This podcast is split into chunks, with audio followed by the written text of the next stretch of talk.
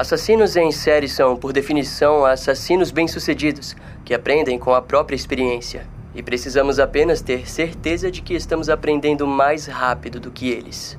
Disse uma vez John Douglas. O ex-agente do FBI já entrevistou mais de uma centena de criminosos violentos em todo os Estados Unidos. Quando os seus estudos renderam a prisão bem-sucedida de Wayne Williams, o assassino de Atlanta, os jornais e grupos de psiquiatria forense reconheceram o estudo da mente criminal como algo essencial para o avanço do campo da criminologia. E eventualmente esses estudos foram lidos pelo investigador do condado de Clackamas, John Turner, que a partir de então jamais deixaria que um assassino em série passasse impune em sua jurisdição. No vídeo de hoje, vamos ver como o destino tratou de garantir a John uma luta que renderia a prisão de um dos criminosos mais brutais da história do Oregon na década de 80. Kaylee Cuoco for Priceline. Ready to go to your happy place for a happy price? Well, why didn't you say so? Just download the Priceline app right now and save up to 60% on hotels. So, whether it's Cousin Kevin's Kazoo concert in Kansas City, go Kevin, or Becky's Bachelorette Bash in Bermuda, you never have to miss a trip ever again. So, download the Priceline app today. Your savings are waiting. Go to your happy place for a happy price. Go to your happy price, Priceline.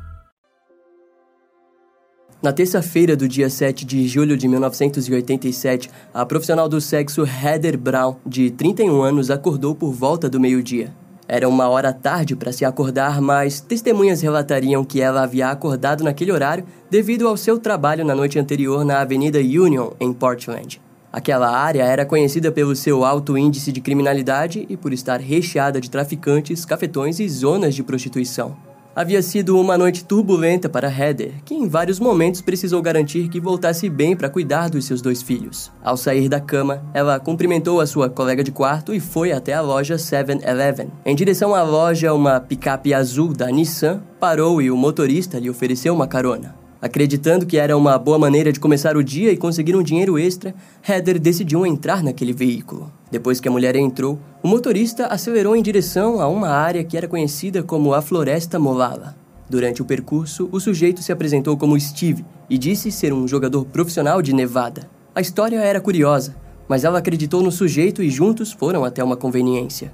Lá, Heather comprou um cigarro e Steven comprou um fardo de cerveja.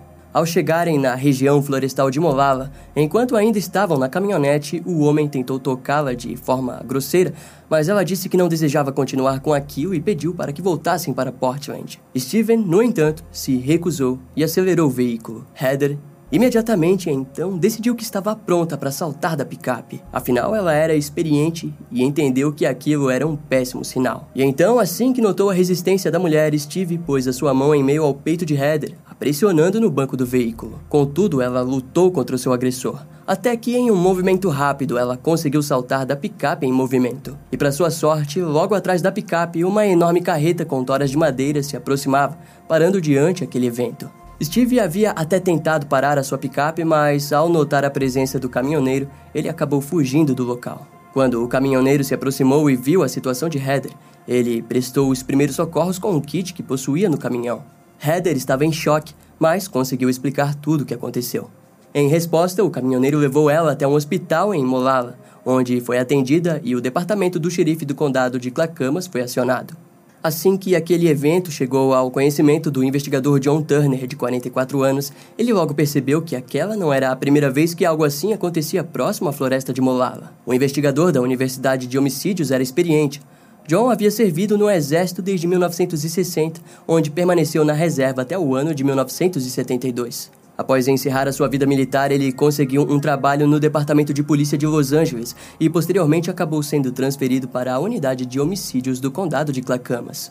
Podemos então até mesmo dizer que o investigador John Turner era o homem certo no lugar certo. Daquela maneira, em sua mente, ele estava ciente que provavelmente estaria prestes a enfrentar um mal já bem conhecido nos Estados Unidos, um assassino em série. Assim, Heather foi interrogada e descreveu os detalhes físicos do tal Steve, mas a caça pelo sujeito permaneceria lenta até que, um mês depois, mais um ataque viria a ocorrer. Um homem de 32 anos chamado Michael Fielding recém conseguia chegar ao ápice dos seus sonhos quando foi acordado por um grito alto. Ele morava em um apartamento próximo da Avenida Union e, por ser uma área onde a criminalidade era alta, prontamente decidiu averiguar o que estava acontecendo pela janela do seu apartamento. Ao se aproximar, ouviu mais gritos de uma mulher que alegava estar sendo violentada e que pedia por ajuda. Quando chegou na frente da janela, Michael conseguiu ver a silhueta de um homem correndo por debaixo da luz do poste. E antes disso acontecer, o senhor James Dunk, de 50 anos, havia recém-chegado no restaurante Dennis,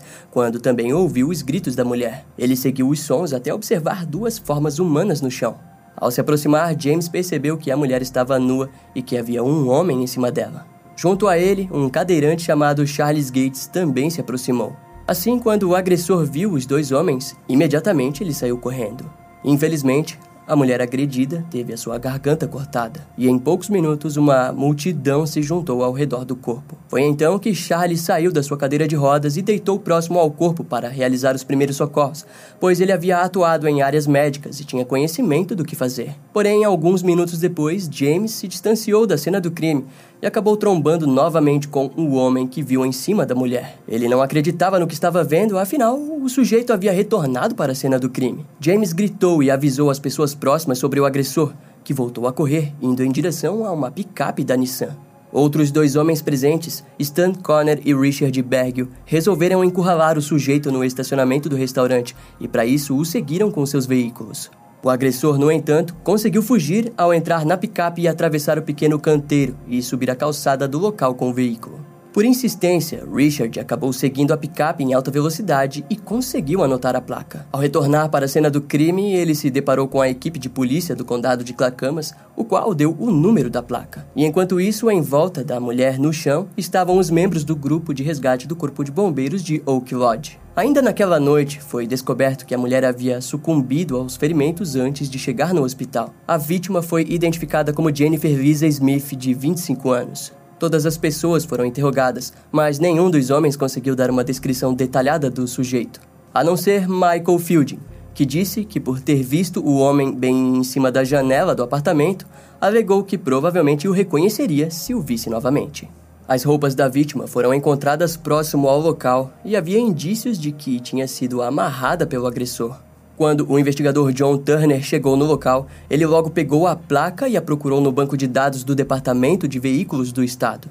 Assim como disseram as testemunhas, ele localizou uma picape da Nissan e estava registrada no nome de Dayton Leroy Rogers, de 33 anos, morador da cidade de Canby, no Oregon.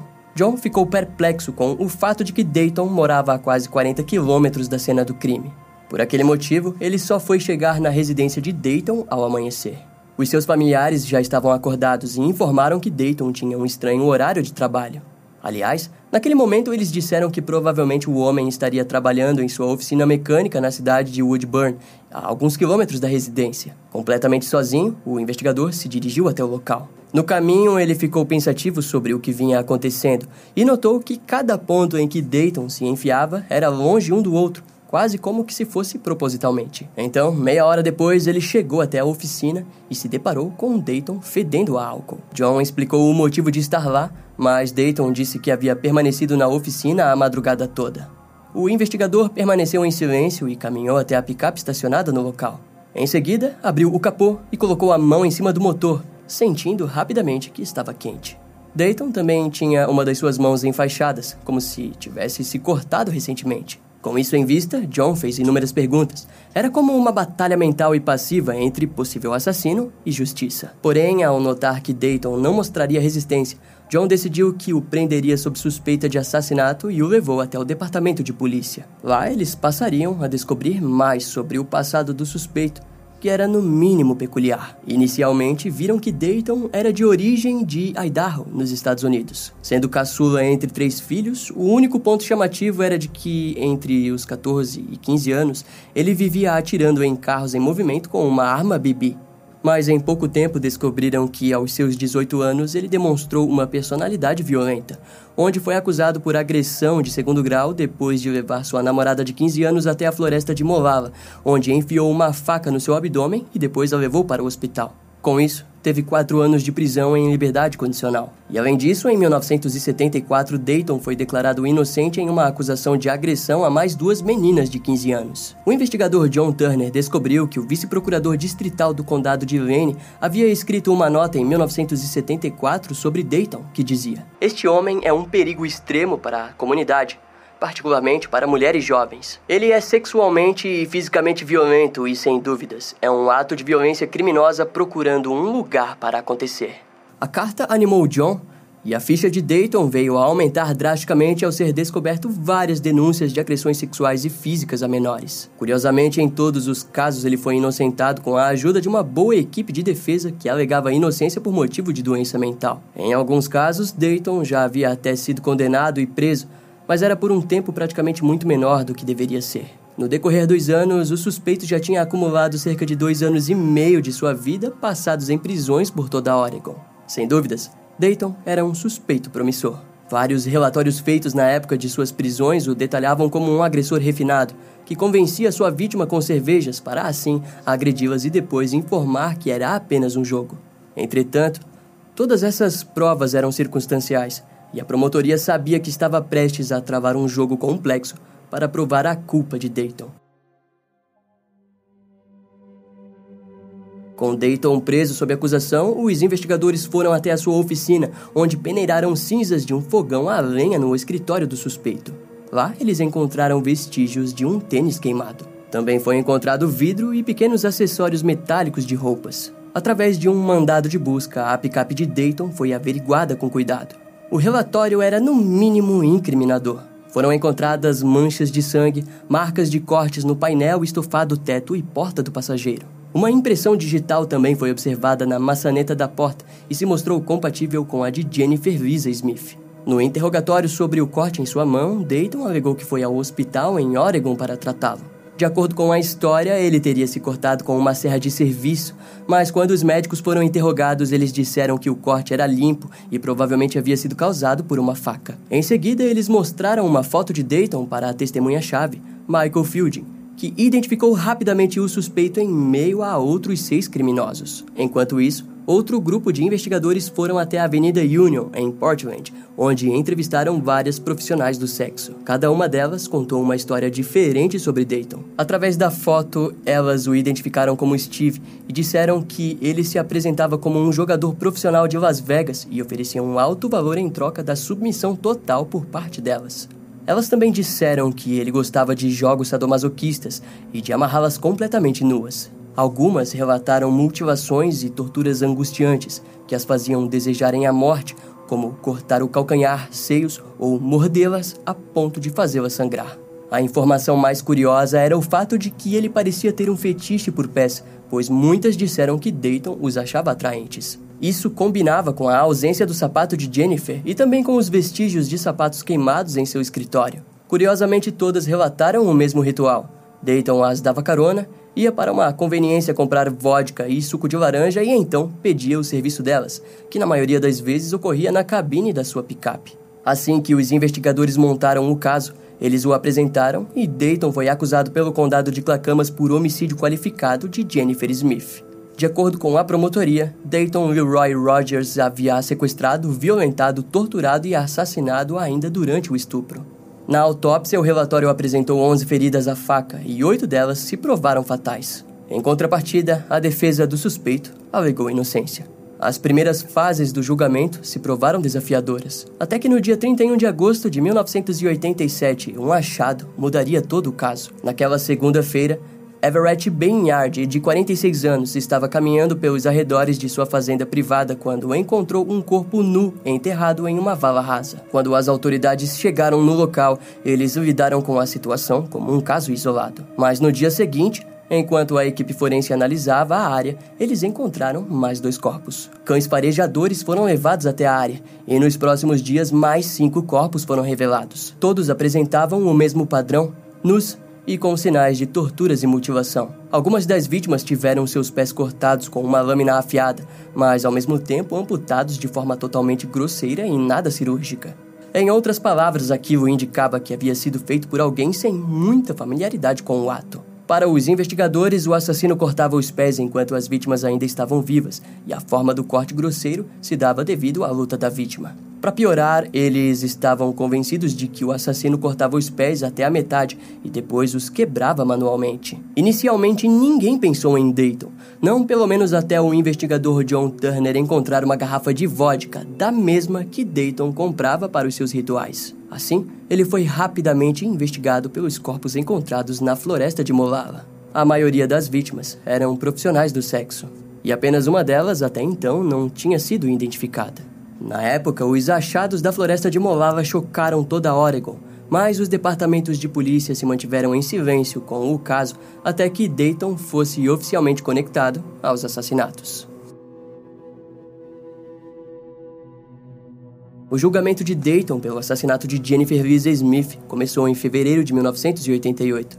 O promotor Andres Eglaitidis disse ao júri que Dayton era um assassino em série com um padrão que o fazia matar por pura gratificação sexual. Já o advogado de defesa, Arthur Knaus, alegou que Dayton havia matado Jennifer em legítima defesa. De acordo com o advogado, Jennifer roubou 200 dólares da carteira de Dayton enquanto ameaçava ele com uma faca. O homem teria reagido e uma luta se iniciou, que terminou com a morte de Jennifer. A promotoria, no entanto, trouxe várias testemunhas que alegaram terem a visto gritando de dor e pedindo por ajuda. Além do mais, várias imagens dos cortes profundos foram mostradas, o que indicava que ela foi torturada antes de ser esfaqueada até a morte. Uma das testemunhas mais importantes foi a ex-namorada de infância de Dayton, que foi esfaqueada em 1972 aos 15 anos. Nós dávamos as mãos, conversávamos e sorrimos. Então nos sentamos e estávamos conversando e ele fez cócegas nas minhas pernas e me disse para fechar os olhos. Então eu senti entrar, disse a garota se referindo à facada. Ela ainda se levantou e ergueu a camisa para mostrar a cicatriz bem próxima ao seu umbigo. Diante o tribunal, a garota explicou que Dayton disse ter a esfaqueado por não confiar que ela não contaria a ninguém que havia feito sexo com ele e temendo que fosse preso por ter se relacionado com uma menor de idade, em sua cabeça o certo seria matá-la. O seu testemunho era um breve relance de como a mente de Dayton funcionava. Outra testemunha disse ter pegado carona com o criminoso e que teve suas roupas rasgadas, mas eventualmente Dayton a soltou. Dayton chegou a testemunhar em sua própria defesa, onde disse que Jennifer havia o atacado e ele acabou matando em defesa. Antes que o júri saísse para deliberar, o advogado da defesa disse o seguinte: Eu não quero que ele seja liberado. Você não quer que ele seja liberado. Eu questiono se o Sr. Rogers quer mesmo ser liberado. O que é necessário é o isolamento permanente desse homem. Em sua terra de fantasia, ele se tornou um monstro sexual que você ouviu essas garotas falarem. Ele desenvolveu e nutriu esses sentimentos em um ritual. É um padrão que você não pode ignorar. Ele é um homem doente. Com isso, o advogado concluiu que, sem dúvidas, a promotoria tinha provado que Dayton era um homem doente, mas que ele não concordava com a sentença de morte. Quatro horas depois, o júri retornou e disse que Dayton reagiu de forma irracional. A sentença final foi de prisão perpétua pelo assassinato de Jennifer Louise Smith. Embora a prisão perpétua significava que ele ficaria para sempre preso, em tese, o investigador John Turner e sua equipe sabiam que haviam chances de Dayton algum dia receber a liberdade condicional. No entanto, eles também sabiam que ainda ocorreriam as acusações pelas vítimas encontradas na floresta de Molala, aos quais Dayton não se livraria. Assim, no dia 4 de maio de 1988, no pré-julgamento, Dayton foi acusado por seis das sete vítimas encontradas. Dayton apenas não foi acusado pela vítima que não foi identificada. O julgamento começou no dia 30 de março de 1989.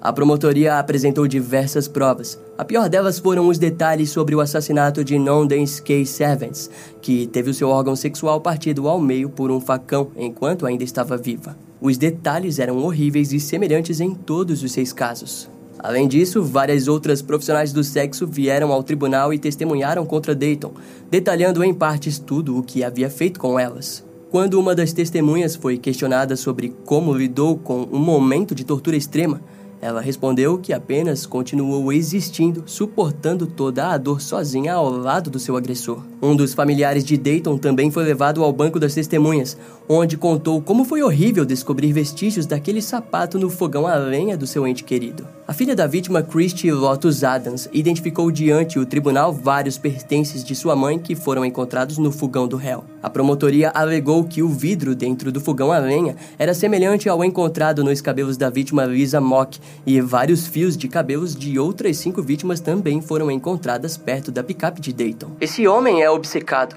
totalmente consumido de forma sexual pelos pés e dominação de uma mulher. Qual é o ato final de dominação? É o de cortar o pé da vítima. Afirmamos que foi isso que aconteceu na floresta de Molala.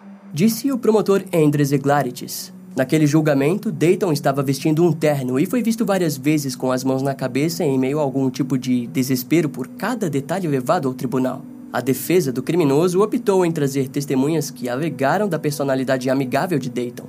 Entre elas havia James Miller, instrutor vocacional de uma das prisões que Dayton ficou preso. James contou que Dayton participava dos cultos e os ajudava a organizá-los, além de tocar violão no louvor. O psicólogo James Adams, trazido pela defesa, disse que Dayton só se tornava violento quando posto em circunstâncias envolvendo fetichismo. Caso contrário, era um homem inofensivo. Ou seja, a sua sentença pelos crimes deveria ser a prisão perpétua, pois na prisão não haveria mulheres para ele desumanizar. A promotoria então trouxe o psicólogo John Cochran, que alegou que Dayton possuía tendências bissexuais que poderia vir a se tornar uma ameaça até mesmo para os homens. Esse psicólogo, John, havia atuado como consultor no caso do assassino do Green River. Assim, ele explicou que o assassinato é o fator principal se comparado com relações sexuais normais. Então, ele poderia facilmente selecionar vítimas masculinas. Ao fim, o promotor Andrews disse: Dayton Leroy Rogers é uma bomba relógio ambulante. Ele é um ato de violência criminosa procurando um lugar para acontecer. Ele é capaz de enganar psicólogos. Ele é capaz de enganar psiquiatras. Espero Deus que ele não seja capaz de enganar o Senhor. No dia 7 de junho de 1989, o júri deliberou por 17 horas até sentenciar Dayton para a pena de morte. E curiosamente, esse júri era composto por 12 mulheres, o que foi visto como simbólico para a promotoria. Contudo, ao decorrer dos anos, a pena de morte de Dayton foi anulada cerca de três vezes. A última sendo em 2021, quando a governadora Kate Brown assinou uma lei que garante um número de fatores que não se aplicava no caso de Dayton, o garantindo assim a fuga do corredor da morte e sua pena foi mudada para prisão perpétua. Atualmente, Dayton já está com 69 anos e permanece na prisão da Penitenciária Estadual do Oregon, nos Estados Unidos. Já o investigador John Turner perdeu a sua batalha contra o câncer e acabou morrendo no dia 24 de junho de 2016. Felizmente, ele apenas partiu tempo depois que o seu caso principal fosse completamente encerrado. Um detalhe é que a sétima vítima de Dayton foi identificada através de DNA no ano de 2013 como sendo Tanya Jerry Johnston, mas ele não foi julgado pelo caso e não há informações sobre os eventos que causaram a sua morte. No fim, o rastro de destruição deixado por Dayton é enorme. Foram várias as mulheres e famílias totalmente destruídas pelos seus atos de sadismo. Algumas fontes dizem que as sobreviventes de Dayton recomeçaram suas vidas longe das ruas, já outras acabaram morrendo devido aos seus vícios em drogas. De qualquer forma, a maldade trazida por Dayton ao mundo foi uma das principais causas das mortes das mulheres da Avenida Union em Portland na década de 80. Ainda há pessoas que se perguntam sobre a possibilidade de existir mais corpos enterrados pelas áreas florestais do Oregon, mas Dayton permanece em silêncio sobre a proporção dos seus atos e, dessa forma, talvez jamais sejam encontradas novas vítimas. Esse caso vai ficando por aqui. Eu espero que você tenha gostado. Não esquece de me seguir nas outras redes sociais. Meu Instagram é brian.m com dois M's, E M M E. E não deixe de conhecer o meu canal no YouTube com os episódios mais recentes que irão demorar um pouco mais para vir aqui pro podcast. Eu vou ficando por aqui, até a próxima e tchau.